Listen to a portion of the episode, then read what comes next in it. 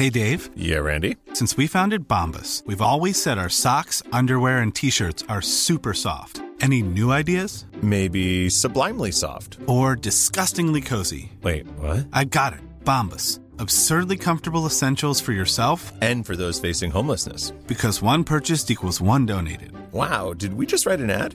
Yes. Bombas. Big comfort for everyone. Go to bombas.com slash ACAST and use code ACAST for 20% off your first purchase. Heraldo Podcast, un lugar para tus oídos. Noticias del Heraldo de México.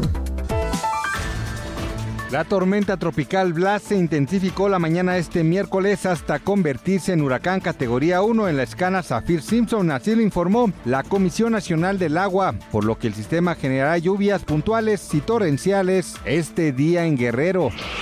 Secretaria del Medio Ambiente de la Ciudad de México, Marina Robles García, informó que en los próximos días colocarán un cerco visual alrededor de la zona central del Agüehuete ubicado en Paseo de la Reforma. Añadió que con esta acción buscan que la raíz respire, así como evitar que a través de la suela de los zapatos vayamos a traer un patógeno o contaminante que pueda afectar la vida del agüehuete.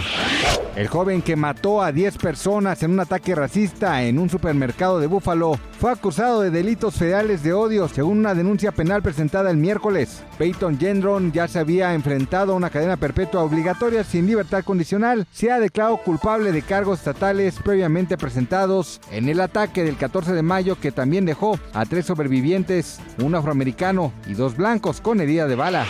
Lightyear, la nueva película del estudio cinematográfico de animación estadounidense Pixar, ha sido censurada en al menos 14 países, entre ellos Arabia Saudita, Emiratos Árabes Unidos, Kuwait y otras naciones de Asia Occidental, debido a la inclusión de un beso entre dos mujeres en una de sus escenas. Gracias por escucharnos, les informó José Alberto Gatito. Noticias del Heraldo de México.